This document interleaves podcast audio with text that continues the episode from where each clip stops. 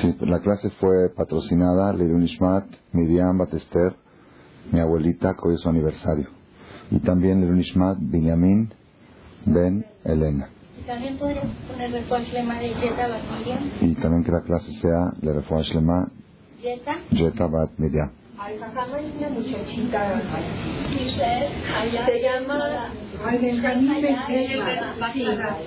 Que se le cortaron los pies o no. Ya, pero ya está mejor. ¿ah? ¿Cómo se llama? Se llama Haya Bat Hava. Ben Yamin Ben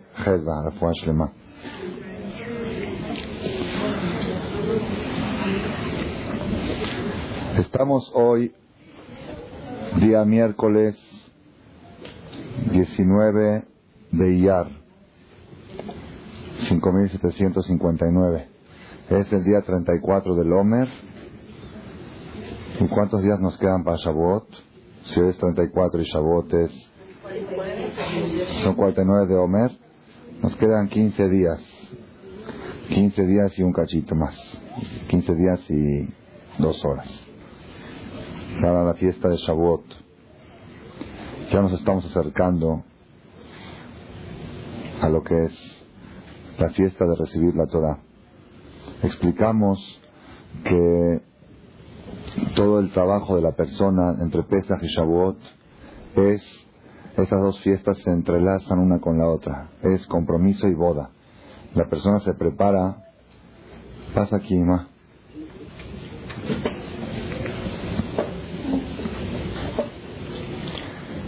Ya dijimos que la clase es Leon Ishmat, no sé qué a ti, Miriam Batester. No, es su aniversario. Ah. Qué mejor manera que conmemorar el alma de un ser querido con una conferencia, con una clase de Torah y de su nieto. ¿no? Seguro su alma estará gozando en el Shamaim. Rabotai, todo el trabajo de la persona entre Pesach y Shavuot es preparar su persona para ser digno de considerarse esposa del Creador, para ser digno de considerarse Malká, la esposa del rey es reina, para que cada uno nos pueda poner la corona el día de Shavuot. Ustedes son mis hijos, ustedes son mi, mi rayatí, como dice el Shirashri, mi compañera, mi matrimonio, mi paloma. ¿Ok? Entonces todo el trabajo nuestro es hacernos dignos de recibir ese título, de recibir ese privilegio de ser, de estar casados con Boreolam, con el Creador.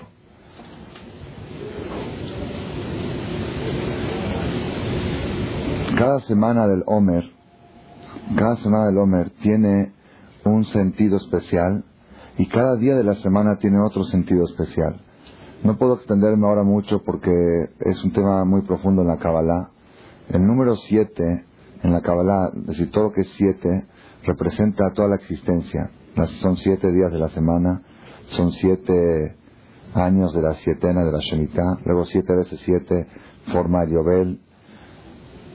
El día Shabbat, el día séptimo, hay siete planetas principales en el sistema solar, Luna, Marte, Júpiter, esos manejan, se maneja el mundo a través de ellos.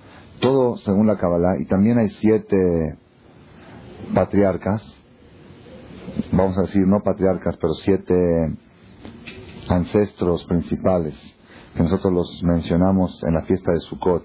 Se llaman Shiva Ushpizin, que es Abraham, Isaac, Jacob, que sigue Moshe, Aarón, Yosef y David. ¿okay? Y hay siete sefirot. Sefirot son esferas, conductas a través de las cuales Dios maneja el mundo. La primera sefira, la primera esfera es Abraham Avinu, es Gesed, benevolencia es la mano derecha. La segunda esfera es Geburah, es la mano izquierda. Todo lo que es izquierda representa justicia, rigidez, dureza. La mano derecha representa benevolencia. Jacob vino es Tiferet. Tiferet es el medio, el centro, el balance entre justicia y misericordia. Es Jacob vino. Por eso el pueblo de Israel no pudo salir ni de Abraham ni de Isaac. Si un padre es demasiado bueno, pues le sale un hijo árabe, Ismael. Si es demasiado riguroso, le sale Esab, un rebelde como Esab. Si es Jacob, si sabe balancear entre misericordia, es el centro, más centrado. Ni demasiada benevolencia, ni demasiada rigurosidad. En el centro está Jacob, de ahí sale el pueblo de Israel. esta es la prueba de lo que dijimos la semana pasada, que todo el sistema del judaísmo es el balanceo, el medio, como dice Maimónides, no extremos. ¿Ok? Eso es Jacob. Después viene el número cuatro, es Netzach.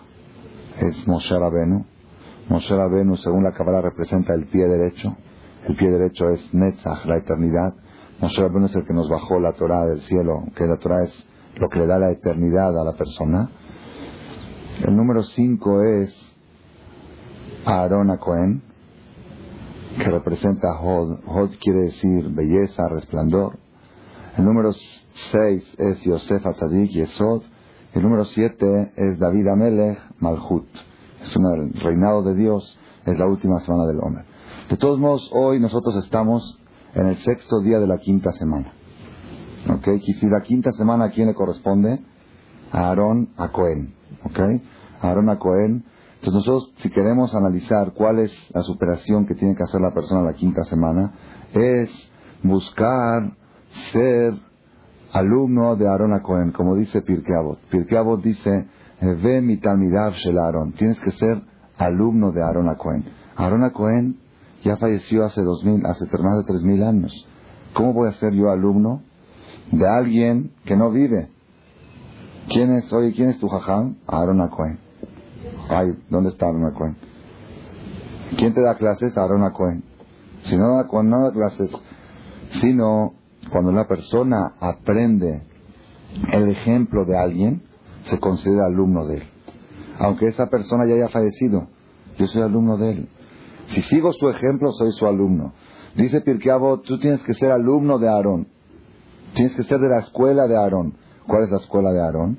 Ohev Shalom, Rodev Shalom, Ohev et um karvan la Torah. Ohev Shalom quiere decir que ama la paz Rodef Shalom, que persigue la paz. Ohevet Abriot es que ama a las personas. Un carván natural los acerca a la Torah. La Gemara dice, mucha gente es Ohev Shalom. Ohev Shalom quiere decir, le gusta la paz. La mayoría de la gente habla que ya quiero vivir en paz, ¿no? ¿Quién no quiere vivir en paz? Todos, ¿verdad o no? Lo más importante es la paz. Todos los políticos hablan de paz. Todos hablan paz, paz, la paz internacional, la paz nacional, la paz matrimonial, la paz familiar, la paz comunitaria. Paz, paz, todos quieren paz. Hay muy pocos que no quieren paz, que disfrutan cuando hay un pleito. Si ya se puso buena, ahora sí estuvo increíble, mira cómo se están matando, qué bonito. ¿Ok? Hay gente que disfruta y goza de los pleitos. Lo aleno son descendientes de Korah, alumnos de la escuela de Korah. ¿Ok? Korah era el primer hombre que armó un pleitazo en el pueblo de Israel. Esa gente que le gusta la paz la disfrutan y la gozan son Datán Babiram. Pero la mayoría de la gente no somos así. La mayoría de la gente nos gusta la vida pacífica. ¿Ok? Entonces, Ohev Shalom, todos, casi todos somos Ohev Shalom, que nos gusta la paz. Pero acá viene la diferencia. Rodev Shalom. No es suficiente con que nos guste la paz, sino tienes que perseguirla, tienes que buscarla. Dice David Amelech en el Salmos, ¿quién es la persona que quiere vida? ¿Qué tiene que hacer? ¿Ah? Entonces, ¿y qué más? Al final que dice, Bakesh Shalom Berotfeu. Busca la paz y persíguela. ¿Qué quiere decir? ¿Qué estás dispuesto tú a sacrificar para que haya paz? ¿Qué estás dispuesto a hacer para que haya paz? Una vez una persona le dijo al otro, ya, basta de pelear. Vamos a hacer lo que yo digo y se terminó. Ya, para no pelear. ¿Ok? Pues ya vieron qué pacífico que es él. No le gusta pelear, nada más que hagan lo que él dice. Ya, ya no va a haber pleitos. Eso no es buscar la paz. Bakesh Shalom Verosfeu, dice el Talmidrash Tanjomá, todas las mitzvot de la Torah, no hay obligación de perseguirlas. Por ejemplo, una persona no está obligado a investigar si hay algún pobre necesitado para ayudarlo, ¿no? Sino si te llegan a pedir para un pobre, tienes que tratar de ayudar. Pero no tienes que ir a ver, oye, ¿habrá alguien necesitado? ¿Habrá alguien enfermo para visitar? Si te enteras de alguien enfermo, es mitzvah de ir a visitarlo. Pero no tienes que ir a buscar. Hay una sola mitzvah en la Torah, así dice el Midrash, que Dios te dice, si no se te presenta, ve y búscala. Bakesh Shalom Berosfeu. Buscar el Shalom. Perseguir el Shalom. ¿Cómo hacía Aarón a Cohen? ¿Cuál era la escuela de Aarón? La Gemara cuenta que cuando Aarón a Cohen veía dos personas que estaban enojados, Reubén contra Shimón, o Sara contra Rivka, porque estamos hablando ante mujeres. ¿Ok? Digo, digo Rubén Shimón, ya piensa que estamos hablando de ángeles. Seres humanos, veía dos personas que estaban peleados entre ellos. Iba con Sara y le decía, oye Sara, me dijo Rivka que está muy sentida por lo que te hizo, se siente culpable, que ella tiene la culpa del pleito, que no, le da mucha pena de venir a pedirte perdón porque ella dice que es penosa, pero si pudiera te besaría los pies. Así le dice Aarón a Sara, que así le dijo Rivka. Y bueno, entonces Sara dice, sí, pero yo también tengo un poco de culpa, no sé qué, está bien. Bueno, a ver si, a ver si hacen las paces. Va Aarón con Rivka y le dice, oye, me dijo Sara que se siente culpable, que ella, ella fue la que hizo el pleito, porque ella contestó mal, no sé qué. Y, y Rivka dice, no, pero también yo tengo algo de culpa, no sé qué. Bekitsur, bueno, traten de hacer, se encontraron en la calle en una fiesta Sara y Rivka, y cada quien pensaba que el otro se sentía culpable, y se abrazaban y se besaban, y hacían shalom. Ese era Aarón a Cohen. Oheb shalom, verodev shalom. No nada más le gustaba la vida pacífica, sino perseguía la paz, la buscaba. Buscaba maneras de, de que haya más paz en el pueblo de Israel. Sabía que lo más triste para un padre es ver a sus hijos separados. Lo más triste para Dios es ver al pueblo de Israel divididos. Es lo más duro. Lo más duro, no hay algo más triste para un padre que ve a sus hijos, que hay rencor entre ellos, que hay resentimientos. La, alegría más grande para un padre es ver a sus hijos unidos. Akadosh Baruj que es el padre del pueblo de Israel, no puede soportar, sufre cuando ve dos judíos que tienen diferencias entre ellos. Entonces, ¿qué hace? Cuando va Aaron a Cohen, cuando va una persona y rompe esa muralla, rompe ese odio, rompe ese rencor, ¿qué está haciendo en ese momento? ¿Quién es el primero que lo aplaude? Dios. Dice, gracias por hacer que un hijo mío se contente con el otro. No hay precio para eso. Si yo veo una persona que hace contentar a mis dos hijos, pues yo lo que me pida le doy. Porque la alegría que tiene el Padre, esa es la alegría que le damos a Hashem cada vez que una persona hace Abba, Shalom, Ben Adam, la Javeró. Dice Elu de Barim Shenlaim Shiur. Dice que hay pocas cosas que la persona disfruta, goza los intereses en este mundo y el capital Dios se lo guarda para el otro mundo. No te comes el capital, puro interés. Y una de ellas, ¿cuál es? Abba, Shalom, Ben Adam, la Javeró. Buscar, quitar murallas entre una persona y su compañero y entre una mujer y su marido. ¿Ok? Yo sé que mucha gente después de esta clase va a salir a la calle a buscar, a ver a dónde puedo arreglar problemas. Primero arreglar los tuyos. ¿Ok? Primero venish leishto, benishto leish. Primero tú con tu marido quita murallas. Tú con tus amigas, con tu suegra, con tu nuera, con tu cuñada. La unión, sentir que está el papá viendo a los hijos con rencor y que está sufriendo y está llorando. No hay que hacer sufrir a Dios. ¿Por qué? Cuando Dios sufre, pues no va bien. Si Dios está de buen humor que viajó, si Dios está de, con alegría, con contento, pues todo lo que le pidamos nos da. Entonces vamos a alegrarlo. ¿Cómo lo alegras? Hazte alumno de Aarón. Eso es la quinta semana. Fíjense de curioso, nosotros festejamos la fiesta del Agba Omer en la noche. Fue, si fue el día de ayer, el Agba Omer. El día del Agba Omer, que es el día de Rabbi Shimon Bar es un día que hay una alegría muy especial. No se puede, no se puede, el que no, el que no ve esa, esa alegría del Agba Omer, así, así leí acá en un libro, dice, el que no ve lo que es Rabbi Shimon Bar en el Agba Omer, no vio alegría en su vida. Se siente algo muy especial, muy especial. Mucha gente que estuvo acá en la fiesta de Benara, había más de 200 personas en la cena. Dicen, pues no, no, no, no entendemos qué es lo que estamos sintiendo. Se siente algo que no es de este mundo, algo distinto. No hay, no hay barminá, no hay sexo, no hay, no hay discoteca, no hay, hay música, pero hom- hombres por un lado, mujeres por otro, encendido de velas, sedacot. Eh, Y, y, ¿pero dónde está? ¿Por qué la gente estaba tan alegre? Ellos mismos me hablaron el otro día para preguntarme, ajá, ¿qué puso usted ahí? ¿Puso una droga en el aire o algo? No se podía entender qué es lo que había en la atmósfera, ¿ok? Y eso se siente mil veces más en la tumba de Rabbi Shimon Bar Yochai en Mirón.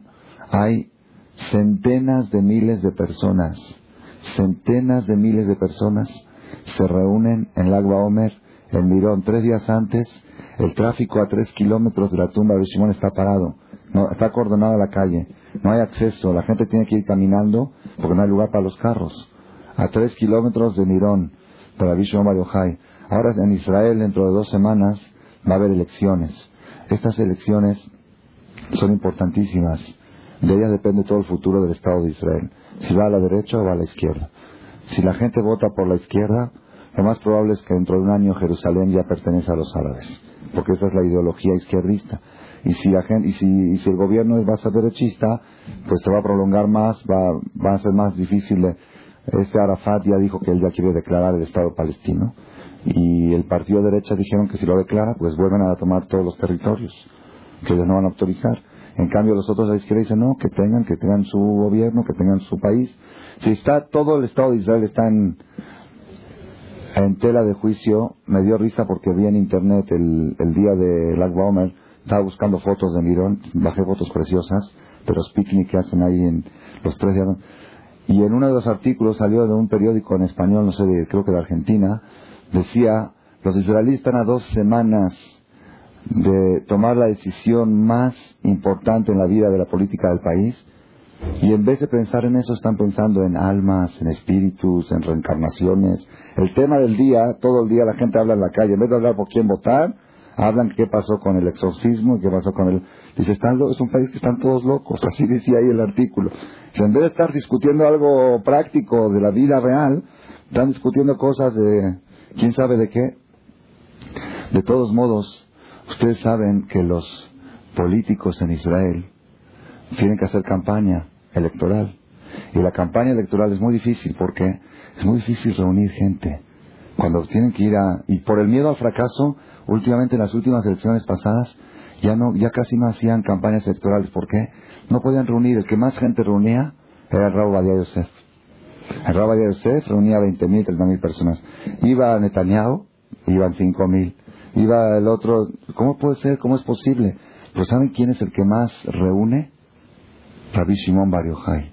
Todos los políticos estuvieron ayer con sus helicópteros, fueron ahí a hacer su campaña. Yo recuerdo cuando era el tiempo de Begin, también fueron dos semanas antes, después de la que vamos fueron las elecciones, la gente gritaba, Begin venía en el helicóptero, Begin la Shilton, Bizhut Rabbi Shimon. Begin al gobierno por Zehut Rabbi Hicieron una canción, ¿ok? No hay, no hay político, no hay político en el mundo que pueda reunir lo que une Rabbi Shimon Bar Yochai dos mil años después de haber fallecido. Y eso es lo que dice Gedolin Tzadikim Bemitatán y Los Tzadikim tienen más fuerza después de morir y cuando están vivos. Eso es, la, eso es lo que nos da la pauta, lo que es la realidad de la vida. La vida no es el cuerpo. El cuerpo es una vestimenta, 80, 90, 100 años, se acaba, se desmorona todo. El alma de la Shimon Bar sigue viva y con cada vez con más fuerza. Tanta gente que estudia el Zohar Akadosh que hizo Rabbi Shimon Yochai, en el Talmud aparece más de 300 veces la opinión de Rabbi Shimon en la Torah. Ok, tanto, cada vez la Gemara dice, es más, Rabbi Shimon Ben mismo dijo que todo jajam que mencionan algo en su nombre, después de haber muerto, sus labios se mueven en la tumba. Sus labios se mueven en la tumba, le das vida, ¿qué quiere decir? Trasciende. El alma de Rabbi Shimon Bar cada vez recibe más energía de tanta gente que estudia la Torah que él enseñó. Y cada vez tiene más fuerza y cada vez reúne más gente. Y cada vez hay más fiestas de Lag en más partes del mundo. Y cada vez se siente más la Kedushá de Rabbi Shimon Bar Eso nos demuestra que la persona que quiere trascender, la trascendencia humana no se encuentra en el cuerpo. El cuerpo acaba en la misma parte del cuerpo de todas las personas.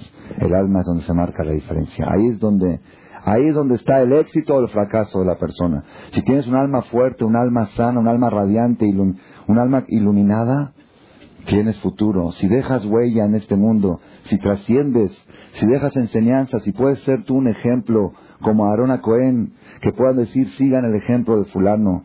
Si dejas huella en este mundo, entonces tu alma se va reforzando cada vez más y vas creciendo como sigue creciendo Rabbi Shimon Bar Yochai. Rabbi Shimon Bar Lagba Omer de casualidad, no es de casualidad, seguro que está programado, Dios lo programó así. Es el quinto día de la quinta semana del Omer. El quinto día de la quinta semana es Aarón Cohen al cuadrado, es el Shalom al cuadrado.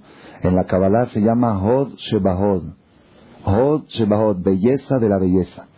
El número cinco es belleza, y 5 del 5 es el quinto día de la quinta semana. El día más La semana más apta para lograr Shalom es la quinta semana del Omer. Y el día más fuerte es el día del Agua Omer. Rabbi Shimon Bar Yochai. Yo quiero detenerme un poquito en el tema de lo que es lo que es el Shalom, lo que es la paz. ¿Ok? Tanto, tanto hablamos de paz y tan difícil a veces parece conservar paz. Quiero que sepan que paz no quiere decir dejar de pelear. No pelear, eso se llama cese al fuego. Eso no es paz. Israel tiene firmado un contrato con los árabes desde hace, desde la guerra de Yom Kippur, fue en 73. Ya tiene 26 años un contrato firmado de cese al fuego. Firmaron ahí con Golda Meir, con Carter, con el primer ministro que estaba en ese tiempo de Estados Unidos, y con Anwar, quien era Sadat, y el otro Assad, firmaron cese al fuego, un acuerdo de que pare el fuego. ¿Ya? Israel y los árabes ya no hay fuego, hay paz. ¿No? Hace poco se firmó un tratado de paz. ¿Qué es paz? ¿Qué diferencia hay de cese al fuego? ¿Qué diferencia hay de no pelear a paz? ¿Ah? Una vez dijo un jajam, dice así, si una persona se pelea con su esposa, un día quiere ir acá, yo quiero ir acá, ella quiere ir allá, y se están siempre peleando, al final dicen, ¿sabes qué? Ya no vamos a pelear más. Un día vamos a donde tú dices, los domingos yo escojo, los lunes tú, los martes yo, los miércoles tú, y como es non, queda bien, porque siempre le toca a uno, a cada uno se van turnando, rotando, domingo le tocó la semana pasada el domingo le toca a ella, y ya, ya no hay pleito. Ya los domingos va donde él quiere, el primer domingo, el segundo domingo donde ella quiere, el lunes a donde él y así. Precioso, ¿ya vieron qué armonía? Eso no es paz, eso es cese al fuego. Entonces, ¿qué es paz? Que el marido llegue a la casa y le diga a la esposa, mi vida se me antojó ir a tal lugar. Y la mujer le diga, ¿cómo adivinaste que a mí también se me antojó? Eso se llama paz. ¿Qué quiere decir paz? Paz quiere decir que haya un deseo en común, que los dos quieran lo mismo. Eso quiere decir paz. Cuando hablan de paz entre Israel y los árabes, que se supone que hicieron un acuerdo de paz, aparentemente, ¿qué diferencia hay de cese al fuego a la paz? La paz quiere decir que ahora vamos a hacer comercio juntos, vamos a, vamos a, vamos a crecer juntos. Eso quiere decir paz. Paz no quiere decir no pelear. Paz es mucho más profundo. Y eso está faltando, está escaseando mucho en nuestra comunidad. Quizá Baruch Hashem uno puede conformarse a veces. Baruch Hashem, hay pleitos, yo no me meto con nadie, nadie que se meta conmigo. ¿Está bien? Eso también es bueno. No pelear es bueno. Es el primer paso para lograr la paz, no pelear. Pero tú no puedes decir que tienes paz. Paz quiere decir cuando hay, como dijo la señora aquí, comunicación, armonía, hay deseos identificados, solidaridad, eso es paz. Que cuando, como un jajam que fue con el doctor y le dijo, el pie de mi esposa me duele. Y no estaba mintiendo, él sentía el dolor del pie de su esposa. Eso es paz, eso es shalom, eso es unión, eso es ahdut. ¿Ok? Nosotros vemos que tanta fuerza tiene el ahdut. La Gemara dice, ven a ver que en la generación de Yarobam Ben Nabat, que pongan un ventilador, a ver, dile ahí a Mejía. En la generación de Yarobam Ben Nabat, dice el Talmud, eran idólatras, idólatras, Obdea Bodazara, idólatras. Sin embargo, iban a la guerra, triunfaban. ¿Por qué triunfaban en la guerra? Dice la Gemara porque había unión entre ellos. En la generación de David Amelech eran todos jajamín, eran todos, no sé jajamín, pero eran gente buena, no eran idólatras, respetaban mitzvot, iban a la guerra y caían. ¿Por qué? Porque había separación, así trae la Gemara. Dice, la unión que viajó, cuando hay unión, ni Dios puede que viajó contra ellos. Es como un decir. ¿Quién me dijo? ¿Quién me da permiso de decir así? Pues la Torah misma. Cuando la torre de Babel iban a construirla para ir contra Dios, ¿qué dijo Dios? En Amejat, Desafajat, Kulam, son unidos, tienen un solo lenguaje, se entienden, tienen un ideal en común. lo iba a ser No hay fuerza que pueda frenarlos. La única fuerza, ¿cuál es? Necesito separarlos. Unidos no puedo contra ellos. Viajó ni Dios puede contra una familia unida, contra una comunidad unida. Atora aquí con algo, por favor. Una cima. Okay. Hoy en día, como está la situación, como está la situación con tantas dificultades, tanta inseguridad, tantos problemas que hay, es mucho lujo darse el lujo de estar desunidos. Tanta fuerza se necesita hoy para poder salir adelante que no podemos darnos el lujo de separarnos, de separar los corazones. Necesitamos unir, unir fuerzas. Y vuelve la pregunta y surge. ¿Cómo se hace para lograr esa unión, para lograr esa paz? ¿Cuál es el secreto? ¿Por qué es tan difícil? ¿Por qué tanta gente? Ustedes saben que nosotros decimos, cuando acabando el rezo, Ose Shalom Bimromav, Uberahamab y Ase Shalom Aleno. El que hace las paces en las alturas, el que haga las paces sobre nosotros. Así acaba el rezo, cada mirada me bareje tamo Israel ba Shalom, que bendice al pueblo de Israel con Shalom. La verajá más grande, la verajá de los Koanim.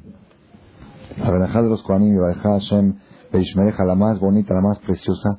¿Cómo termina? Beasem Leja, Shalom.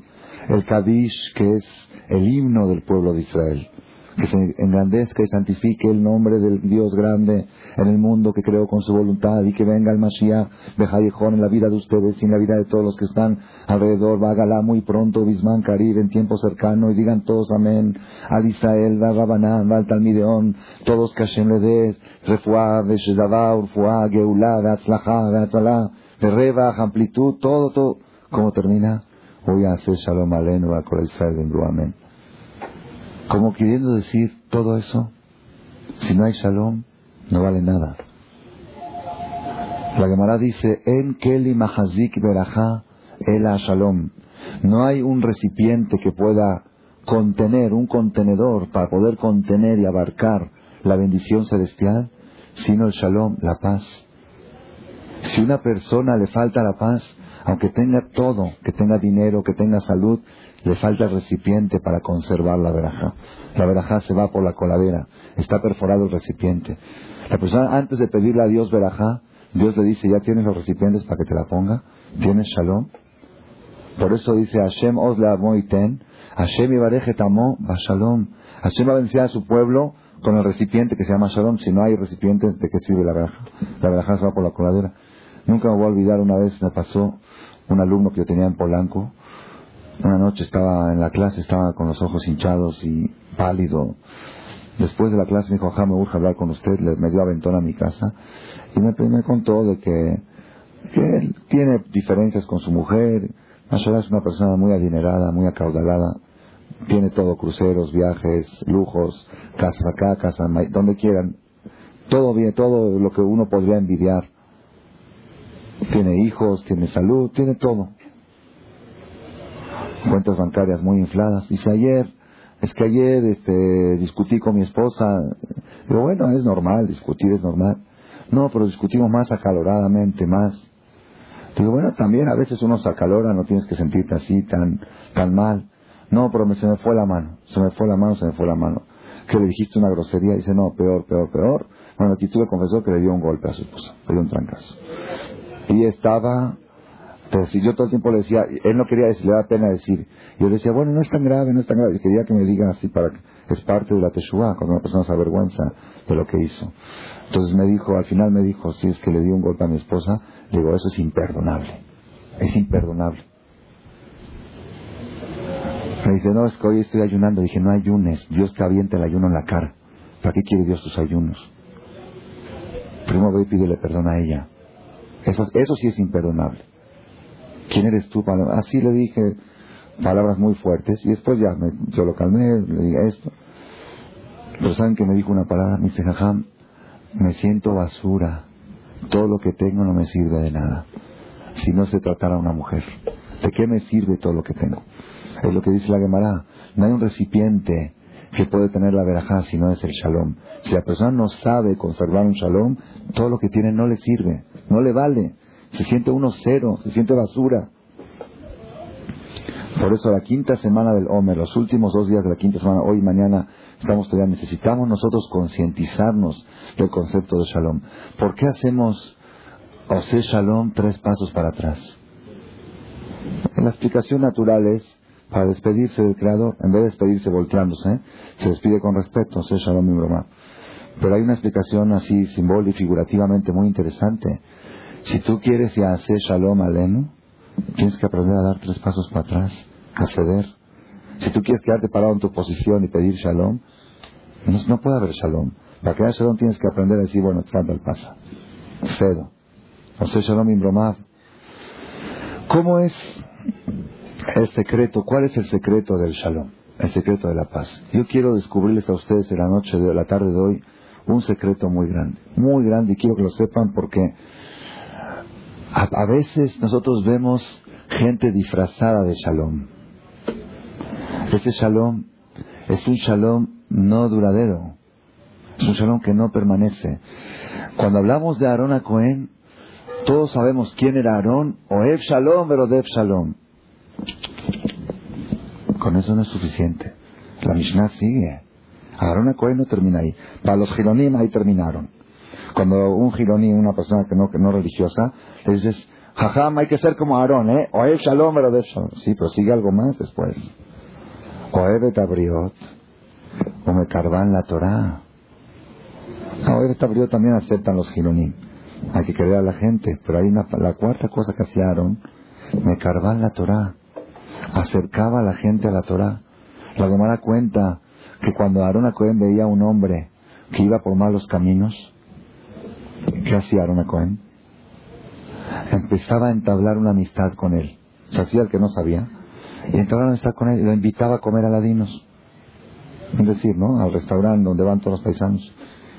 Iba ahí y la gente entraba. ¡Ay! Aarón. Imagínense ustedes que vean de repente a Rafshah o a un... ¿Está, ¿Está en el restaurante con quién? Con este. Y se acercan, ah, Shalom Jajam. ¿qué tiene usted con él? No, es mi amigo. Así dijeron, es mi cuate, es mi amigo. El otro se volvió loco. Después a otros más lo. Después de dos, tres semanas, decía, oye, este Aarón no sabe quién soy. Si supiera quién soy, se escaparía de mí. Va, se llega a enterar lo que yo hago, va, se va a sentir tan decepcionado y tan defraudado. No lo puedo defraudar. Mejor voy a dejar de hacer lo que hago para conservar la amistad con Aarón. Ohebet abriot o Karban la Torah. Amaba a la gente y buscaba estrategias para acercarlos a la Torah. Quiero que sepamos un secreto muy grande. ¿Cuál es? Hay una receta, una clave infalible para saber qué es shalom y qué es mahloket, qué es paz y qué es separación. Tenemos que saber un secreto muy grande. El ser humano está compuesto de cuerpo y alma. Cuerpo y alma. ¿Quién me dijo que está compuesto de cuerpo y alma? No el cassette de dibujo. Yo no necesito el cassette para saber que yo tengo alma. Yo lo sé, ¿por qué? Porque en Bereshit, en Génesis, dice, creó Dios a la persona polvo de la tierra, e insufló en él un alma vital. Ese alma vital, dice el Zohar Akadosh, que lo escribió Rabbi Shimon Mandenafach midilenafach. Dios no sopló. ¿Saben por qué Dios no sopló? ¿Quién sabe por qué Dios no sopló? No pudo haber soplado Dios. ¿Por qué? No tiene boca. ¿Cómo va a soplar si no tiene boca? Dios tiene boca. ¿Tiene pulmones? Entonces, ¿qué sopló? ¿Hizo respiración boca a boca? Dios no tiene boca. Entonces, ¿cómo dice soplar? Explica Maimónides que siempre cuando la Torah habla de la mano de Dios y de la boca de Dios, es figurativo, es representativo. Cuando dice la boca de Dios, quiere decir el mensaje de Dios. Cuando dice la mano derecha, quiere decir la benevolencia de Dios. Cuando dice la izquierda, quiere decir la justicia. Pero no es que Él tiene mano ni boca. Entonces, ¿qué quiere decir insuflo? Dice el Zohar Akadosh, cuando una persona sopla, está sacando lo más adentro de lo que tiene, de su, de parte de sí. Vaipach ve'apav nishmat haim. E insufló en ese, en ese pedazo de tierra, le insufló un alma vital. ¿Qué decir le insufló? ¿Qué decir sopló? Ni sopló ni insufló. Insertó parte de sí mismo dentro de ese cuerpo. Eso quiere decir soplar. Dios no sopla. Insertar, si Dios agarra una partícula de él y la inserta dentro del cuerpo, eso quiere decir soplar para Dios. ¿Ok? Entonces, quiere decir que cada uno de nosotros está compuesto de dos partes, cuerpo y alma. Cuerpo es la vestimenta, el alma es nuestra esencia y el alma es parte de Dios. Ahora todos sabemos la base del pueblo de Israel, cómo nace el judío y cómo se va del mundo el judío, cómo viene al mundo y cómo se va del mundo. Shema Israel, Hashem Eloquenu, Hashem Echad. ¿Qué quiere decir Echad? No quiere decir que, no quiere decir que es uno que no hay dos. Eso no quiere decir Echad. Ejad no quiere decir que no hay dos. Ejad quiere decir que es todo uno. Que no es, no es, no es partes. No está dividido en partes. Es todo uno. Si es todo uno, entonces quiere decir que nuestras almas son uno. ¿Ok? Si cada uno de nosotros tiene un pedazo de Dios, y Hashem Ejad, y Dios es uno, entonces quiere decir que todos los que estamos aquí somos uno. Si todos los que estamos aquí somos uno, ¿por qué nos vemos aquí 30, 40? ¿Qué es lo que nos separa? El cuerpo. El alma somos uno y en el cuerpo somos dos o tres o cuatro. ¿Ok? Entonces acá viene un secreto impresionante. Si todo el sentido de tu vida es cuerpo, el sentido de tu vida es separación. Cuanto más materialismo hay, fíjense qué curioso, mucha gente pregunta, ¿por qué la comunidad antes era más unida? ¿Cómo puede ser cuando éramos más pobres, estamos más unidos? Y algunos piensan que como somos pobres y tenemos problemas, el problema nos une. No ese es el motivo. El motivo es, no es la pobreza o la riqueza la que separa o la que une, no ese es el punto. Si la persona, el concepto de la vida es reforzar su físico, su cuerpo, su parte material, sus placeres, todo eso es sinónimo de separación. ¿Por qué? Porque el cuerpo es lo que separa. En el cuerpo somos dos, o somos tres, o somos cuatro. Dice el, el, el eh, Shlomo Amelech, el rey Salomón, en Proverbios, dice un pasuk, Letavayevakesh nifrad. Explica el Rabbi Yonan Sharet Teshuvah, dice así. Rabbi es un comentarista hace como 700 años. Letavay Bakesh, una persona que busca deseos materiales, en forma automática, Nifrat, se va separando de la sociedad. ¿Por qué? Porque los deseos de uno no son igual que los deseos del otro. Si yo quiero, si yo quiero un jitomate y mi compañero también lo quiere, ¿tenemos un deseo en común? No hay nada en común. Cada quien lo quiere para él. Eso no es en común. En común, en común se considera, si yo y mi compañero queremos el jitomate para un tercero, eso sí se llama un deseo en común. Así es algo espiritual. Pero si cada quien lo quiere para uno, en la parte material, cuando cada quien quiere, y eso pasa en el matrimonio también, en el matrimonio, si el hombre y la mujer, cada quien quiere beneficiarse del matrimonio, no hay ningún deseo en común. Cada quien quiere jalar la cobija para su lado. ¿Ok? Entonces, ¿qué pasa? ¿Qué sucede? Hombre y mujer, está escrito en el Zohar Kadosh que las almas, antes de venir al mundo, son una y luego se separan. ¿Ok? Y cuando bajan a este mundo, bajan en dos cuerpos. Cuando se casan, se vuelven a unir. Quiere decir que hombre y mujer es un solo alma con dos cuerpos. Entonces, si todo el matrimonio está basado en alma, el matrimonio es uno. Si está basado en cuerpo, es dos. ¿Cuándo van a entender esto las parejas? ¿Cuándo van a entender? Vienen a preguntar problemas, separación. Yo les digo, en todos los, en todos los matrimonios sucede, y en todas las sociedades, y en todas las comunidades, y en todos los ambientes. Cada vez que la persona siente que de repente hay un poco de separación entre ella y su marido, entre él y su pareja y su cónyuge, o entre la sociedad, lo primero hay que checar en qué nos materializamos. Ah, es que acabamos de comprar una sala nueva. Hay que reforzar, hay que meter espiritualidad. ¿Entendieron cómo va? Es sinónimo, chequenlo y van a comprobarlo. Pero siempre ¿eh? es... ¿Cuándo más se pelean las parejas cuando están de vacaciones? ¿Qué dicen por qué? Porque tienen mucho tiempo. No es por eso. Cuando está uno trabajando, trabajar es una necesidad, uno va, trabaja, tiene que traer la panasa. Cuando está uno de vacaciones y viendo a ver a dónde vamos y a pasear y a divertir, se va creciendo más la capa del cuerpo y es más lo que divide que lo que los une. Entonces la persona cada vez que siente que hay un poco de separación en su familia, que trate de inyectar espiritualidad, que inyecte alma. Alma es sinónimo de unión. ¿Por qué? Porque alma es derivada de Dios y Dios es Ejad, Dios es uno. Entonces, todo, cuanto más fuerza le des al alma, más fuerza le estás dando a la unión. Y cuanto más fuerza le des al cuerpo, más fuerza le estás dando a la separación. Ustedes tienen que saber una cosa. Toda paz, toda paz que no está basada en alma, es una paz artificial. Es una paz holefet, ¿cómo se dice? Transitoria. Es una paz que no va a durar. ¿Y cuál es la prueba? ¿Cuál es la prueba?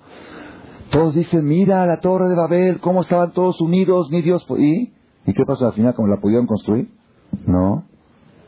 Claro, eh, si como, como Mashal es bueno, que veas que cuando hay unión, nadie puede contra ellos, pero una unión que no está basada en algo espiritual, al final se desmorona.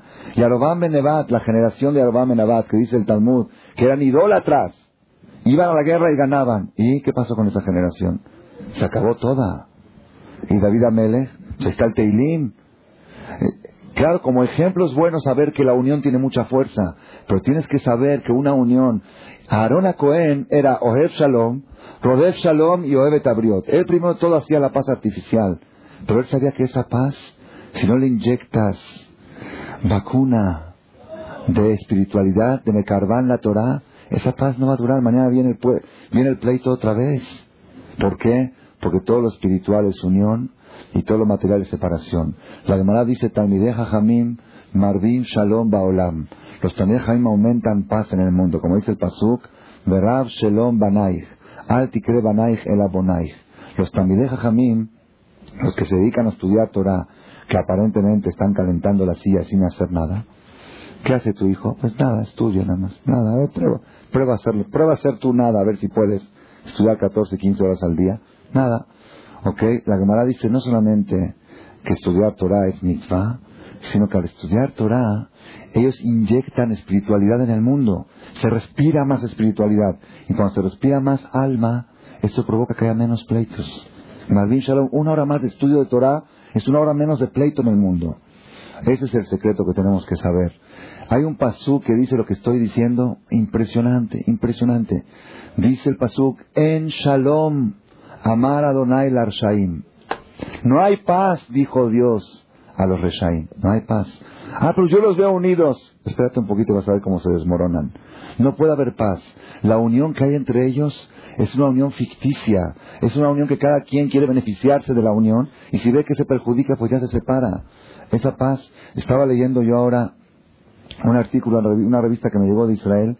Ustedes saben que hay un diputado religioso en Israel que está estaba en juicio, tiene un juicio de siete años, que decían que sacó dinero de la caja del gobierno para dar a las yeshivot. ¿ah? Nueve años el juicio. Entonces, una cosa que escriben, una cosa que escriben en el artículo, dice que todos los políticos, que no voy a entrar en tema ahora cuál fue, si hubo o no hubo, tampoco no, es, no me corresponde a mí juzgar eso, ¿ok? Ellos no entienden, ahí decía en el periódico, no entienden que en el, en el, en el mundo religioso existe el Gesed. ¿Qué es Gesed? Estamos llenos de Gesed. ¿Qué es Gesed? Te presto una mesa, te presto algo. Necesitas para comprar una casa, te presto 10 mil dólares sin intereses. Entonces ellos cuentan todo eso como soborno, que lo sobornaron. Uno, una persona dice que lo sobornó a este diputado. ¿Por qué? Antes que se haga político, le dijo, yo sé que algún día tú vas a llegar al gobierno y por eso te presto dinero, para que algún día me lo devuelvas. ¿Ya viste cómo lo sobornaron? Dice, ellos no entienden cómo hay el Gesed en el pueblo de Israel. Les cuesta entender que una persona preste 10 mil dólares y se lo prestó, seguro es por, por soborno, ¿ok? Pero una de las cosas más impresionantes, ahí trae la historia de todos los políticos que los cacharon con, con este abuso de confianza. Todos. De unos siete, ocho en la historia del Estado de Israel, cuatro se suicidaron. Y tres acabaron en el manicomio. Y ellos escribieron una carta porque se suicidaron. ¿Por qué? Si todos mis amigos me abandonaron. En el momento en que empezó el juicio, ¡pum! solito. Este, el religioso, cada día más gente atrás de él. Cada día más apoyo, cien mil, doscientos, dice, no entienden ellos. Lo natural es que cuando uno se está enredando con problemas, pues todo el mundo lo deja. Tamideja Jamim Abin Shalom, es la paz verdadera. Cuando la paz es por interés de cada uno, es material, es artificial, el primer problemita, dice Pirkei Avot, de Irim Bareshut, cuídate en las relaciones con el gobierno. Tú dices, no, es que yo me llevo muy bien con el presidente, con los políticos. Sheme Karvin Ladam, era Leshat, Nirim Koabim Beshat Anatam. Ellos se aparentan ser tus amigos cuando te necesitan. Ven Mekarvin Ladam Beshat Jacob. Pero no se acercan a la persona cuando uno necesita de ellos. Cuando te ven en algún apuro, no, yo no sé ni quién es. ¿Ok? El Shalom, la paz de la que habla el mundo, es una paz artificial y transitoria, por eso no dura mucho tiempo. La paz que habla la Torah es una paz eterna. Hashem Oz le amó y ten. ¿Qué es Oz? Oz dice el Midrash es Torah. La fuerza de Dios es la Torah. Dios le entregó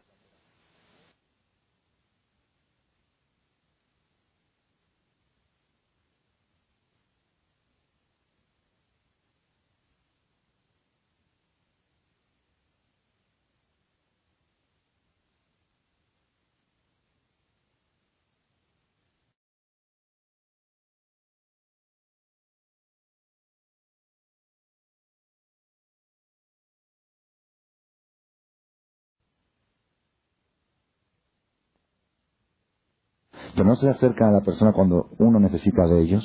Cuando te ven en algún apuro, no, yo no sé ni quién es. ¿Ok? El shalom, la paz de la que habla el mundo, es una paz artificial y transitoria, por eso no dura mucho tiempo. La paz que habla la Torah es una paz eterna. Hashem Oz le amó y ten. ¿Qué es Oz? Oz, dice el Midrash, es Torah. La fuerza de Dios es la Torah. Dios le entregó al pueblo de Israel la Torah en la fiesta de Shavuot. Y eso es Hashem y Tamova Shalom. Por medio de la Torah y Tamova Shalom. Si ustedes ven que a veces en el ambiente religioso hay separación, es porque falta religión, es porque falta Torah, es porque la Torah está mal enfocada, porque hay materiales, hay intereses creados de por medio. Todo lo que es alma es unión, todo lo que es cuerpo es separación. Toda separación, toda unión que no esté basada, cuando voy a una boda, últimamente me, me, me ha tocado ir a varias bodas, así en ambientes no muy religiosos, y tantos, tantos casos me llegan de problemas de matrimonios, uno atrás del otro. Los que tienen valor vienen y cuentan, los que no se los esconden y se lo guardan. Pero es un problema universal, universal. ¿Cómo me doy cuenta que es universal? Donde voy a cualquier parte del mundo que voy a dar conferencias ante 500, 700, llegué a tener 800 personas, si veo al público un poco aburrido, digo, en el matrimonio y todos se despiertan. Entonces quiere decir que es universal. Así es, es segura para despertar al público Di la palabra matrimonio. Se lo digo por si alguien tiene que dar conferencias que lo sepa. Funciona, ¿eh? Funciona. Nada más que a algunos les da pena de acudir a pedir un consejo. Y el que no le da pena viene. Hoy en la mañana vino una señora, ya me tiene buscando dos semanas, hasta que al final pude, recibirla. Y también igual, no, no es que Barminan nos estamos peleando, no es que, pero no hay unión, no hay unión, cada quien por su lado. Él, él dice, yo te traigo el gasto y tú no me pidas nada, tú, tú cuidas a los niños y, respeto y tal. Y que eso es un matrimonio, me pregunta ella. ¿Cómo puedo hacer para que haya más? ¿Cómo puedo hacer? está la señora ahí platicando, le estoy dando un consejo, y de repente me tocan de la oficina. Hay una señora que está esperando que le da mucha pena que no hizo cita y vino sin cita. ¿La puede recibir? Entonces ya dije, que estoy en el baile, la recibo. A ver quién sabe qué quiere. ¿Qué quiere? Es que el matrimonio, es que con mi marido. Una grabadora voy a poner. Si deja, digo, si escucha, es lo mismo, si entonces ya para qué no lo cuentas. Lo mismo, ¿eh? Lo mismo, no, Barmina no tiene problemas, pero él llega a la noche a la casa y él está en lo suyo, ya se va a dormir, ya, como que no hay, no hay, falta esa unión. Hay una sola forma de lograr esa unión, una sola forma. ¿Cuál es? Hashem os la moiten meter más Torah. La Gemara dice, Kol Bait, She'en Dibre Torah Nishmaim Bo Balayla, toda casa que no se escuchan palabras de Torah en la noche, Esh Ojrato, esa casa acaba incendiándose, fuego la come. Pues yo conozco muchas casas que no estudian Torah ni de noche ni de día, y no veo fuego, veo cascadas y adornos, y no veo fuego. Fuego no quiere decir fuego físico, el fuego del mahloket, el fuego de los pleitos, el fuego de los corajes, el coraje es fuego, el orgullo es fuego, los celos son fuego, así dice, Ruach es Esh, es fuego. Si no hay Torah, hay fuego. ¿Por qué? Porque todo lo que es espiritual es unión. y todo lo que es material es separación. Si ustedes quieren que los, sus hijos sean unidos, métanles valores espirituales. Si quieren que sus maridos sean unidos, métanle valores espirituales. Si quieren que haya unión en la casa, le dije a esta señora, le dije, pon, ¿sabes qué? Agarra en tu comedor, pon un librero, compra libros, ve y compra y ponlos. Dice, pero si no tenemos tiempo, le dije, no importa, empieza a inyectar algo espiritual en tu casa, pon un cassette, empieza a meter más, a tu hijo mándalo al Talmud Torah en la tarde, tráelo al Kinis en Shabbat, es que mi marido trabaja en Shabbat, está bien, Barmina, lo alen, pero tú, tú ella sí respeta más o menos Shabbat, tráelo al Kinis, que tu hijo escuche, que llegue a la casa, que cante una canción en hebreo, empieza a meter más cosas espirituales, todo lo espiritual es lo que une. Una vez, en una comunidad, aquí en México, mandaron a llamar a, a un jajam, jajam de, un no quiero decir más detalles, a un jajam de, de aquí de México, de una yeshiva, y le dijeron, jajam, ¿ya para qué vamos a estar tantas diferencias entre religiosos y no religiosos, tantas separaciones? ¿Por qué no nos ponemos de acuerdo? Ok, vamos a unir fuerzas. Así le dijeron los, los dirigentes de la comunidad al jajam, vamos a unir fuerzas, vamos a trabajar juntos, venga usted a trabajar con nosotros y vamos a estar juntos, ¿para qué tantas diferencias? Entonces el jajam les dijo, está bien, pero con una condición, todo lo material lo deciden ustedes y todo lo espiritual lo decido yo. Y yo decido qué es material y qué es espiritual. ¿Ok? Pues no aceptaron el trato. ¿Por qué no aceptaron el trato? ¿Qué es comunidad? Comunidad, la palabra comunidad es como uno, como uno. ¿Qué es lo que une a la comunidad? El knis, los rezos, los bar mitzvah, los tefilín, todo lo que une es espiritual. Entonces, si todo lo espiritual lo va a decidir el jajam, entonces la comunidad la va a manejar el jajam. No aceptamos. Es que no hay, aun si la comunidad llega a ser una actividad material, un cerca, un, un este, ¿cómo se dice? Eh, literario, ¿cómo se llama este? Certamen literario. ¿El objetivo cuál es? El objetivo es algo espiritual, entonces tiene que decidir el jajam, porque es espiritual. Entonces, lo que pasa es que no hay algo material, ¿por qué? Porque cuando ya llegas a lo material, ya no es comunidad, ya es cada quien por su lado. Comunidad es lo que une, lo que une es lo, lo, lo de adentro, lo espiritual. Por eso les digo, Rabotai, si ustedes quieren saber la importancia y la trascendencia, me duele, me duele el corazón, ¿por qué? Le voy a decir por qué. Yo estoy haciendo ahora últimamente libros para ayudar a la gente a acercarse al judaísmo, libros de Tefilá. Primero hicimos el de Roshaná, el de Kippur, eh, ahora se acaba de salir el de Pesach. Y está por llegar a la imprenta, el viernes va a llegar el de Shavuot. Shavuot. Normalmente, ¿cómo los distribuimos? Hablamos a gente para que los donen, que los repartan al que inicia la escuela. La secretaria Jadita está traumada. Le habla a la gente para decir, oiga, queremos saber si quiere participar para donar libros de Shavuot para repartir en los knis. Dicen, ¿qué es eso? ¿Qué es Shavuot? ¿Cómo que Shavuot? Es una de las tres fiestas. Shalosh Pamim Bashaná, Bejada Matzot, Bejada Shavuot, Bejada Sukkot. ¿Cuándo es eso? ¿Es antes de Purim o, o después de Hanukkah? Está traumada la secretaria. ¿Sabe? No, porque está traumada. Yo, yo estoy más traumado. Me dice, Ham, ¿y de veras qué es Shavuot? Dígame que le puedo explicar. Así me dijo ella. ¿Qué le digo a la gente? Porque en Pesach le dices, es la matzah, el ceder, le dices todo el rollo. En Sukkot le dices la azúcar, el lulav, la gente entiende. ¿Shavuot qué le dices? Nada. ¿Qué es Shavuot? Shavuot, ¿cómo Shavuot? ¿Qué es Shavuot? Dos días que no se trabajan. ¿Qué es Shavuot? Entonces yo también estoy traumado. ¿Por qué?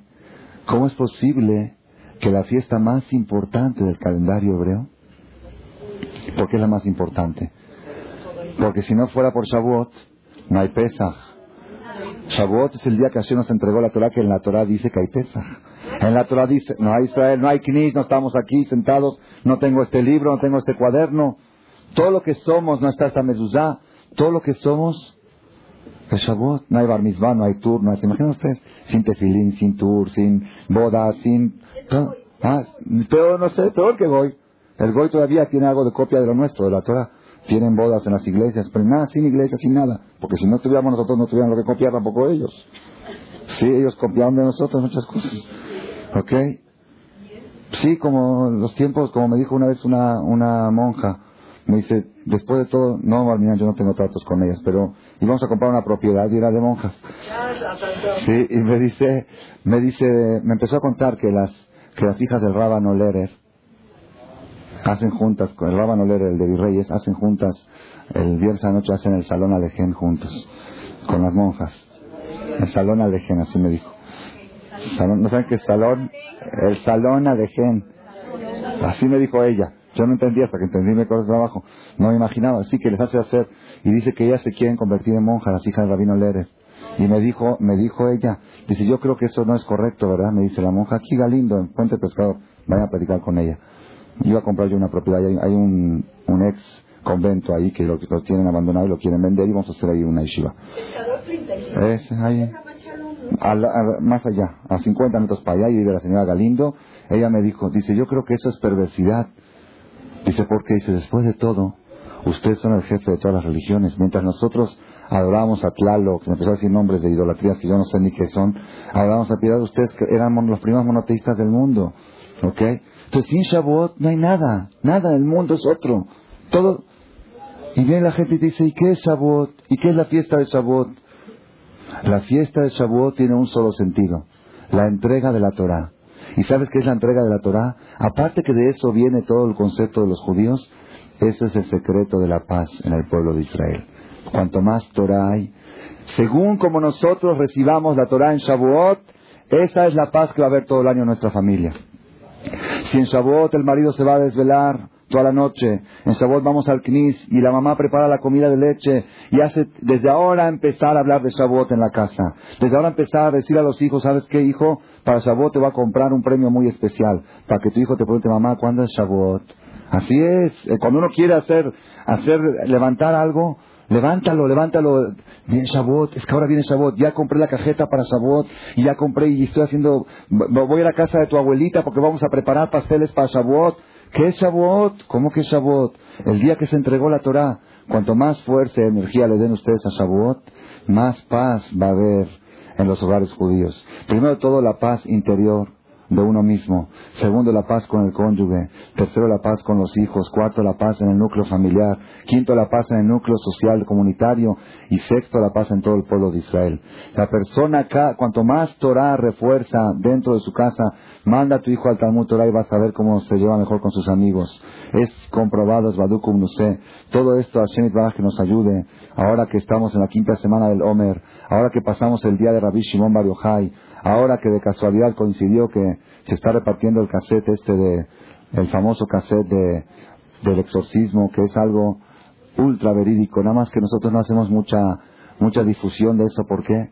Porque no necesitamos nosotros, es como una persona que haga una campaña para demostrar que esta es mi mamá, para que todos sepan, ¿eh? Esta es mi mamá. Oye, ay, si estás, sí, oye, si estás, que estás dudando, que tienes que demostrarlo. Nosotros estamos tan seguros de todo eso, tan seguros de que este mundo, el cuerpo es una vestimenta y el alma es lo más importante. No necesitamos, no necesitamos nosotros pruebas de todo eso. Yo cuando escuchaba el cassette, lo escuchamos aquí a las 4 de la mañana, la noche del agua Omer, me pidieron que se los traduzca a un grupo de 15 personas. Estaban ellos temblando. Digo, ¿de qué están temblando? Si todos ya lo sabemos. Lo sabemos. Ah, ah, es, es que creíamos que era nada más un ejemplo. Cuando lo escuchan, cuando el habla, dicen el alma, es nada más figurativo, ¿no? No es figurativo. Es la realidad más grande del mundo es el alma y la menos grande es el cuerpo. El cuerpo es lo, el cuerpo es lo fantasioso de la vida. El cuerpo es la falsedad. La vida es el alma. El cuerpo es lo mortal, el cuerpo es lo que se llevan los gusanos. Lo que vale es el alma. Y es lo único. Yo cuando estaba escuchando estaba bailando. ¿Por qué? Digo, todo lo que ya sabemos lo estamos escuchando. Yo me estoy reforzando la idea de que yo soy alma, yo no soy cuerpo. Y voy a invertirle a mi alma y voy a darle más importancia a eso. Ya que estamos ahora en el aniversario de mi abuelita, Alea Shalom, quiero contar para que veamos cómo, cómo la persona debe de inculcar, cómo por algo Dios decidió que a partir de Shavuot el judaísmo se marca de la mujer y no del hombre. Por algo Hashem cambió. Hasta, hasta Shavuot se marcaba por el hombre. Hasta que se entregó la Torah, papá judío, hijo judío. Después de la entrega de la Torah, mamá judío, hijo judío. Todos los que estamos aquí somos judíos por nuestras madres y no por nuestros padres. ¿Por qué? ¿Por qué motivo? Mi abuelita Lea Shalom, ellos cuando vivían en un lugar muy alejado de donde vivían todos los judíos, como a cuántos kilómetros, dos mil kilómetros, diez horas de carretera, ¿ok? Haz de cuenta, no sé, Manzanillo, Monte- lejos, lejos. Ahí vivían, cuando llegaron del Sham, cuando llegaron de Damasco, se fueron a vivir ahí, porque ahí, no sé, por algún motivo se fueron a vivir ahí. Y mi abuelito falleció muy joven de tuberculosis, muy joven. Mi abuelita quedó viuda con ¿cuántos hijos? Seis hijos. La hija menor tenía seis meses, no conoció a su papá, era mi mamá, la hija menor que iba a 120 años, y el hijo mayor tenía 11 años. Y estaba ahí sola, viuda. Entonces los, los hermanos de mi abuelita, que vivían también ahí, le pusieron una tienda, como se acostumbraba ahí, creo que junto a la casa, una tienda, para que pueda tener ganar unos pesos y, dar, y, mantener a su familia. ¿Está bien? Mi abuelita, Baruch Hashem, no le faltaba nada, no era rica, pero no le faltaba nada, tenía para comer, tenía para dar a sus hijos. Cuando mis tías crecieron, mis tías mayores crecieron, tenían 15, 15, 16, escuchó mi abuelita rumores de los vecinos Goín que decían, Ricardo para Raquel, de los Goín, los vecinos, y, y Javier para, para esta, pero de vacilada, ¿eh? de WhatsApp nada más. Sabían que no, pero habla. Mi abuelita escuchó eso y dijo, a Buenos Aires. Me voy de aquí. Y los hermanos le decían, te vas a morir de hambre, ¿Quién, ¿de qué vas a vivir? Acá tienes tus hermanos, tienes la tienda. Me voy, prefiero morirme de hambre y no morirme de ver a mis hijos Barminán por donde, por donde se pueden ir. Pero no te vayas, María, mi tía, no te vayas.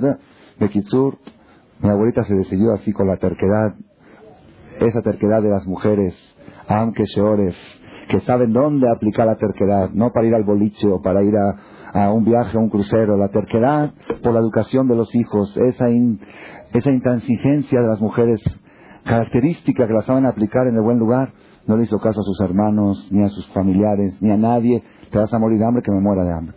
Se subió al tren con todos sus hijos, viuda con siete, seis huérfanos, y me llega a Buenos Aires. Llega a Buenos Aires, no tenían nada, nada. Sus hijas todas a trabajar, de 16, de 14, de 15, para mantener la casa. Y lamentablemente tenían que trabajar en Shabbat. Todavía no estaban tan fuertes en ese aspecto, y tenían, si no, no les daban trabajo. Y venían del trabajo en Shabbat a comer el belle. Era la tradición, la respetaba muy bien. Después, Baruch Hashem empezaron a hacer más Teshuvah y ya dejaron de trabajar Shabbat y se fueron casando cada una. Moray Brabotay todos los hermanos de mi abuelita no tienen un nieto judío. Un nieto judío. Y mi abuelita, Alea Shalom, tiene nietos y bisnietos, Jajamín y Abrejim. Por eso Dios escogió a las mujeres para marcar el rumbo del pueblo de Israel y no a los hombres. Porque esa intransigencia de la mujer, esas mujeres que saben darle el valor a lo espiritual, ceder todo lo material, con tal de conservar. ¿De qué me vale? Una vez yo les dije a ustedes un caso de un papá aquí en México que estaban mal económicamente, el hijo trabajaba para ayudarle al padre, el hijo ganaba cinco mil, seis mil pesos mensuales de sueldo. Un día llegó y dijo, papá, encontré un trabajo que va a ganar veinte mil mensuales, de seis mil a veinte mil. En un año voy a juntar doscientos mil pesos y me voy a abrir mi propio negocio. Ah, qué bueno, hijo. ¿Qué es el trabajo? mesero en una discoteca de Acapulco. 20 mil más mordidas que dan y no sé qué. Más así, tip, propinas. Dijo, ¿sabes qué, hijo? Quédate aquí. Dice, ¿por qué, papá? Dice, prefiero hijos sin dinero que dinero sin hijo. ¿Cuántos papás para que su hijo tenga dinero están dispuestos a perder a su hijo? Eso es lo que hay que abrir la mente. No, es que carrera, que tenga carrera. ¿Qué te va? ¿Qué quieres? Hijo, hijo, ¿qué es mejor? ¿Hijo sin carrera o carrera sin hijo? Si lo mandas a la universidad, corres el peligro. No digo Barminan que va a pasar, pero corres el peligro de quedarte sin hijo. ¿Quieres carrera sin hijo? Pues ahí está la carrera. Ahí está. ¿Quieres carrera? y la tienes. Pero con un goy al lado. O con una goy al lado. ¿Para eso querías la carrera? Saber qué es lo que vale en la vida. Saber que vale la pena. Yo a veces digo, vale la pena que nuestros hijos sean analfabetos que no sepa ni leer ni escribir, pero que sea mi hijo. Prefiero o que sepa inglés y que sea homosexual. Escoge, es que la persona no sabe a veces, sacrifica valores esenciales de la vida, es que, es que tiene que tener algo, tiene que saber inglés, porque hoy en día el inglés, que mi abuelita no sabía ni inglés ni, ni español, no sabía ni leer, ni escribir, ni sumar, ni restar. Y triunfó en la vida, no triunfó. Pues yo creo que tiene el diploma, ahí arriba tiene el diploma Ahí le dieron su carrera y arriba se la dieron. Y ahora la está disfrutando. Y cada día la están subiendo más. Y cada día su alma se ilumina más. Y ahora que estamos dando una conferencia en su aniversario y un nieto de ella que es parte de su sangre que está hablando, su alma se está iluminando y radiando. Y los otros, los hermanos de ella, jazitos, no quiero pensar. Después de escuchar el cassette esta no quiero pensar quién sabe por dónde andará volando su alma. Nietos Goín, bisnietos Goín, Raleno. ¿Y todo por qué? ¿Te vas a quedar sin comer? ¿De qué vas a comer? Prefiero morirme de hambre y no morirme de angustia de ver a mis hijos casados con Goim. Eso es lo que tenemos que saber. Tenemos que aprender nosotros ahora antes de Shavuot, inculcar en nuestra casa cuál es la fiesta más importante del calendario hebreo. Shavuot, ¿saben por qué? No hay simbolismos, no hay sukkah, no hay cabañas, no hay matzah, no hay galletas. Hay una cosa, Torah. Torah es el alimento del alma. Hashem Baraj que nos ayude. Que sepamos todos nosotros encontrar el camino de la paz. Que sepan ustedes que Ohev Shalom, Verodev Shalom, Ohev abrió, todo eso es muy bueno con una condición, un carbán la Torah. La Torah es el conservador de la paz. Toda paz que no está acompañada de Torah es una paz artificial, es una paz que no va a durar. Si la paz viene acompañada, cuanto más espiritualidad, ustedes chequen y analicen y prueben y van a ver que funciona. Cada vez que dan un poquito de separación, metan un poco de espiritualidad y van a ver cómo todos los problemas se van resolviendo y se van uniendo más. ¿Por qué? Lo espiritual une y lo material separa. Que siempre nos peguemos a lo espiritual y que siempre nos unamos cada vez más para poder recibir a Mashiach Tzidkenu. Amén unidos.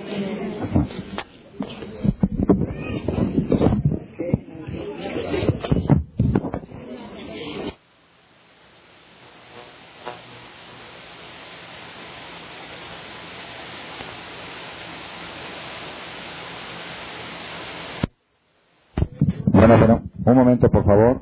Todos de pie vamos a hacer el trajam.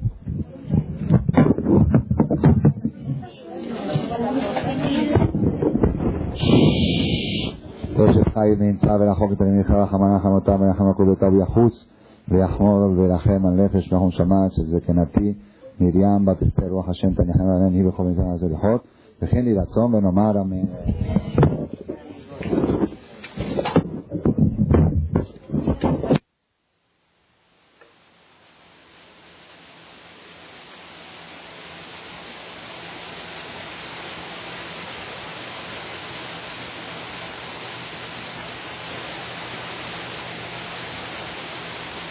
te vas, te vas a matar, te vas a esto, te vas, me voy a morir, Barminan, esas todas esas palabras que borrarlas del, del laxicón.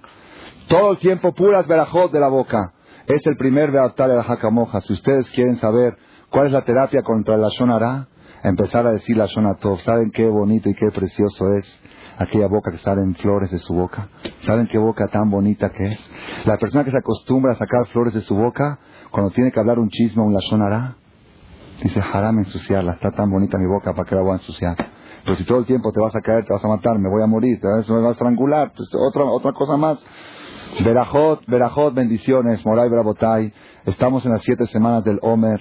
Vamos a prepararnos y vuelvo a reiterar la invitación del próximo lunes. Es invitación, no se cobra la entrada ni la salida tampoco. Ok, están todos invitados. Baruch Hashem, cada año hay mucha alegría. Yo siento cada año que Rabbi Shimon nos viene a visitar aquí porque se siente algo muy especial. Él con sus alumnos nos vienen a visitar para darnos verajot a todos los lugares donde hacen, pero aquí yo siento algo muy especial. Bienvenidos todos a escena. Va a haber taquiza, va a haber tacos al pastor, va a haber otras cosas bonitas de Tashem. Y cada año juntamos unos papelitos en el momento que enciende Rabbi Shimon Bar y Baruch Hashem he tenido el dejud de llevarlo personalmente ahí al, a la tumba de Rabbi Shimon depositamos todas las peticiones de la gente que piden esa gran noche. Es una noche muy especial para el pueblo de Israel. Y quiero invitar al Jajam que les dije de Estados Unidos que nos va a venir a dar una verajá, que pase por favor el rabí Admur de Nadborna, así se llama Nadborna, es un grupo de Hasidim que vino a México por tres días. Que pase por favor para darnos una verajá a todo el cal. Va a estar el Jajam aquí en México hasta mañana en la noche. El jueves en la mañana se va. Que necesita algún consejo o algo, puede acudir donde está hospedado en Polanco.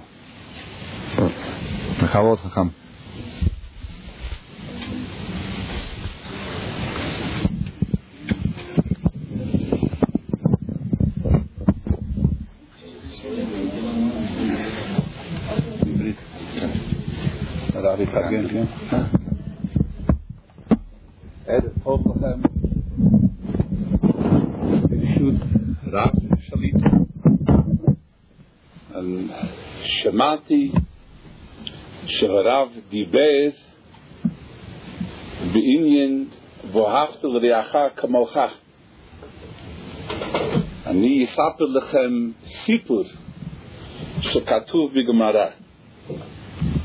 כתוב בגמרא שגוי אחד בא לשמאי הזקן ואומר לו גיירני על מנת שתלמדני כל התורה כולה על רגל אחד.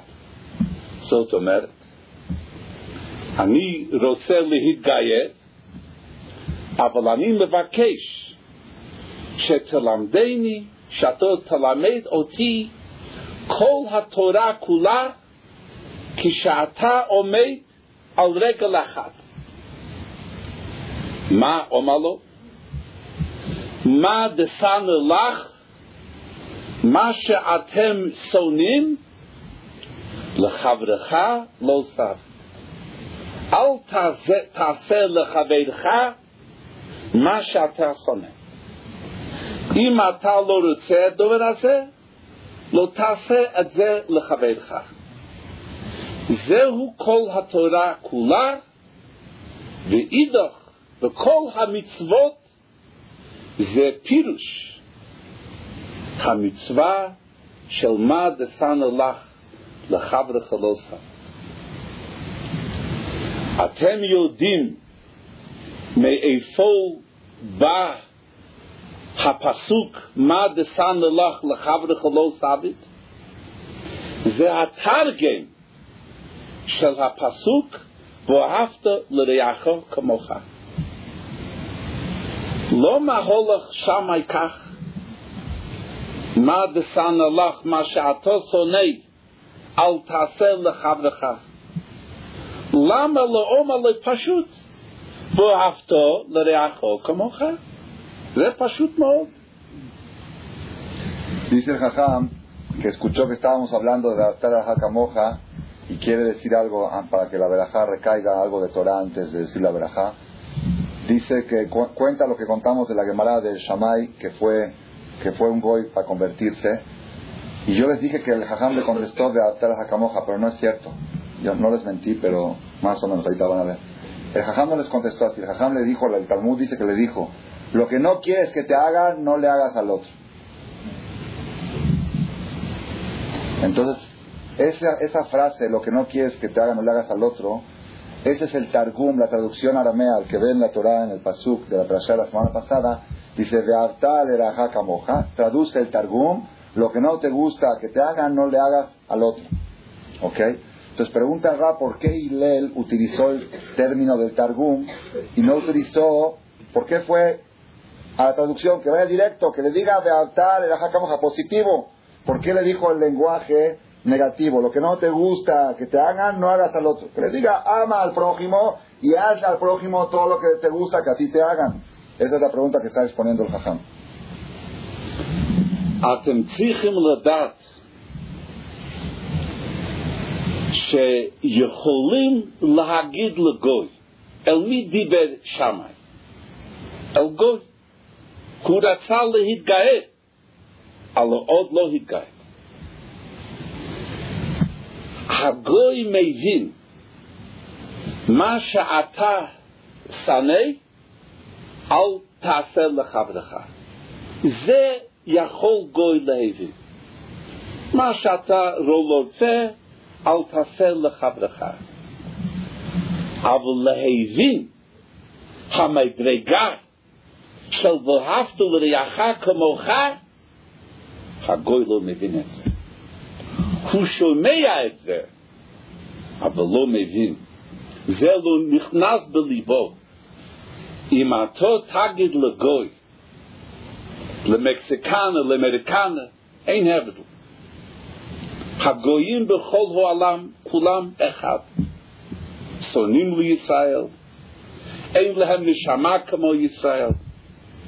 אם אתה תגיד לגוי, ואהבת לרעך כמוך, שאתו חייב לאהוב את חברך כמוך, הוא יגיד שאתה משוגע, שאתה לא נורמלי. ורואים את זה, רואים שהצדקה והחסד שיהודים עושים אין דבר כזה בכל העולם. אם עכשיו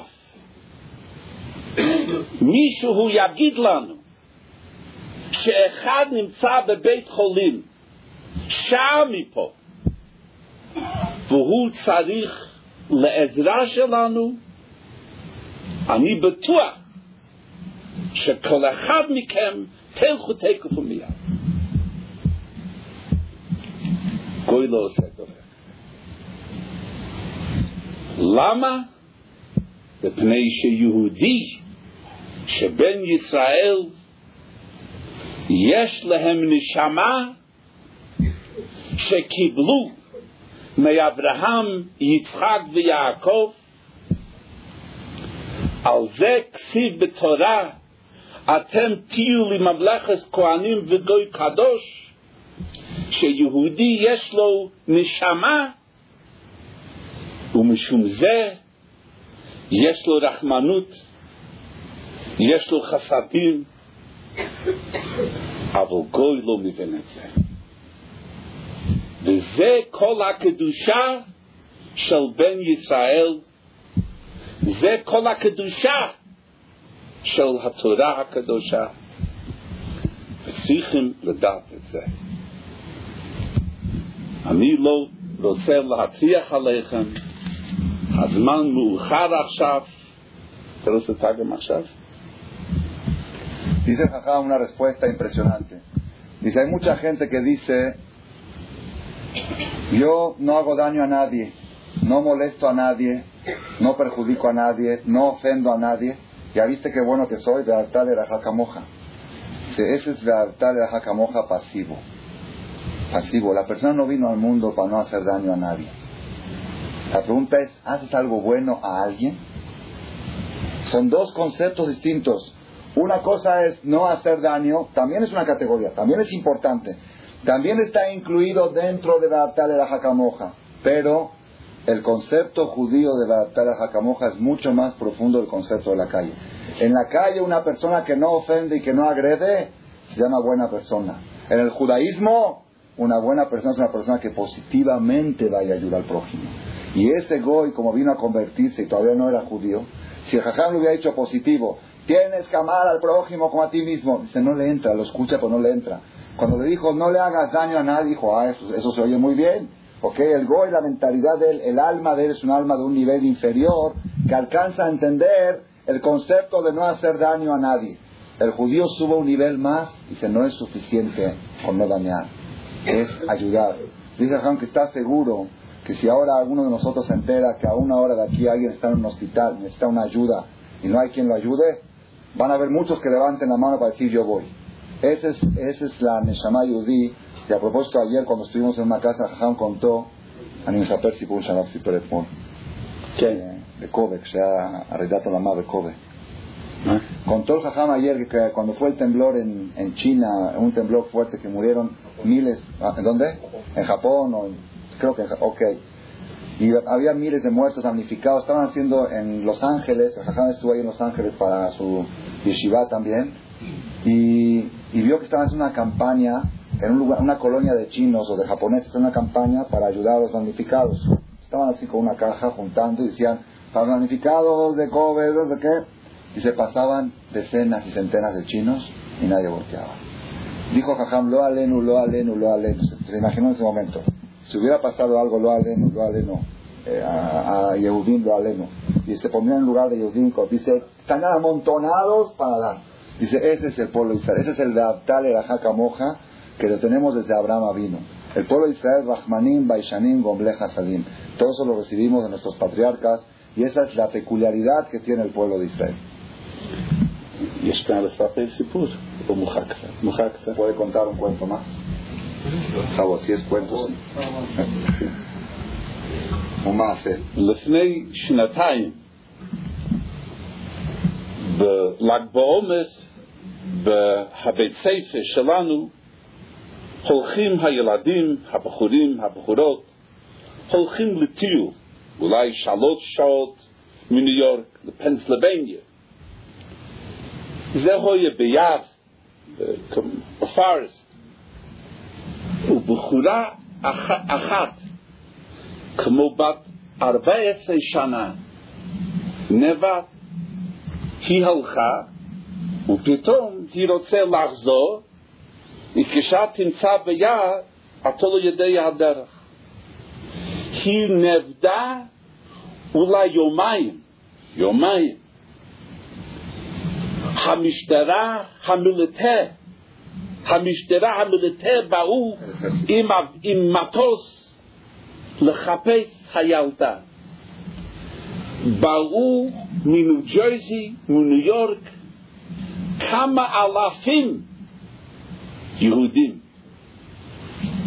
אברכים עזבו הבית, בחורים לחפש הילדה.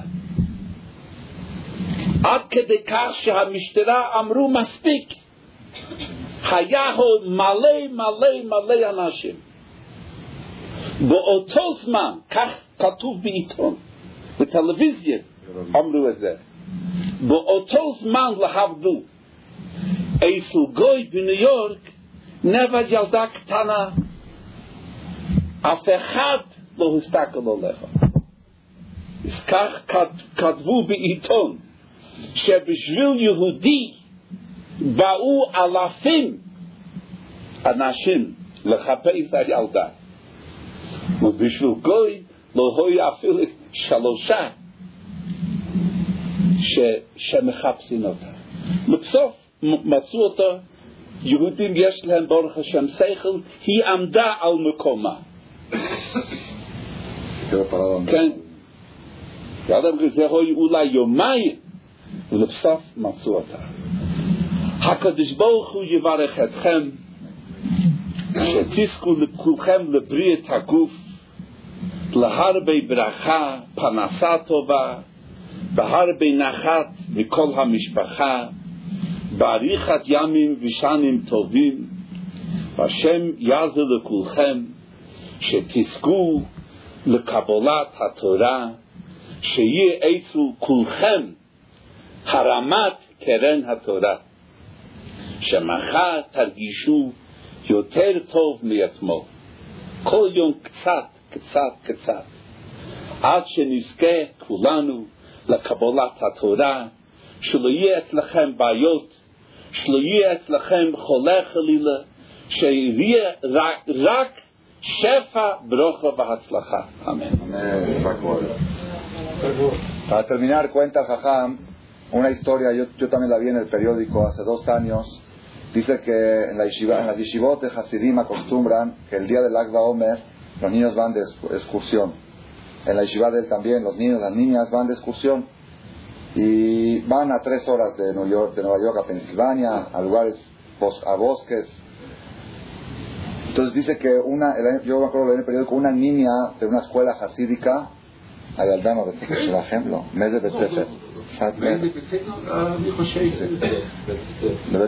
De una escuela ahí de Nueva York, una niña se perdió en el bosque, una niña como de 14 años, y no la encontraban. Se enredó, no la encontraban. Por la desesperación acudieron a la policía y empezaron una... Dos días estuvo perdida la niña. Dos días.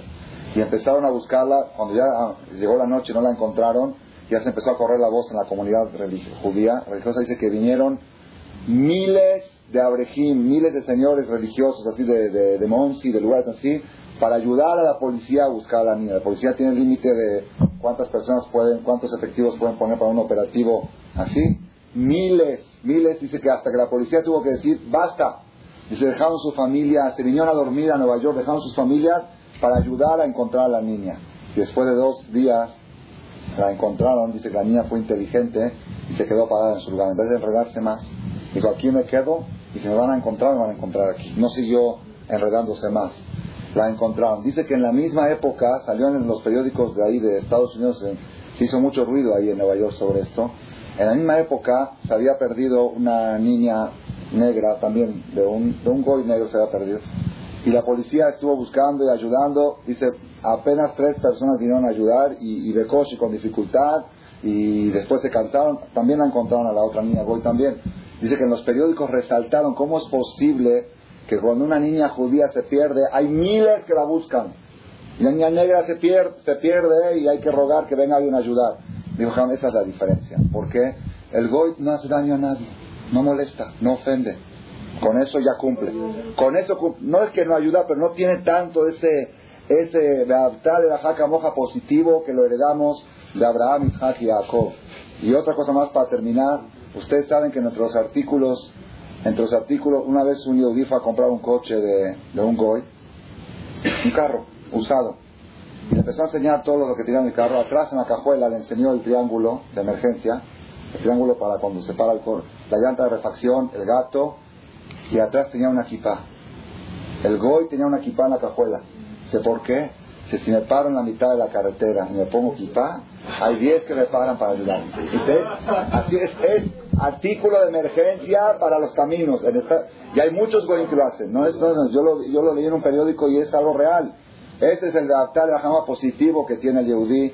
Y el Rab terminó deseándonos a todos ustedes, que nunca vean nada negativo, que nunca vean enfermedades, que vean puras cosas buenas, que sigan progresando, que reciban la Torah en Shavuot, que cada día avancen un poquito, dijo así, muy, de a poco, ir avanzando y acercándose más a la Torah de Borolam, para poder recibir a la Torah y para poder recibir a Mashiach Zidkenu. Amén.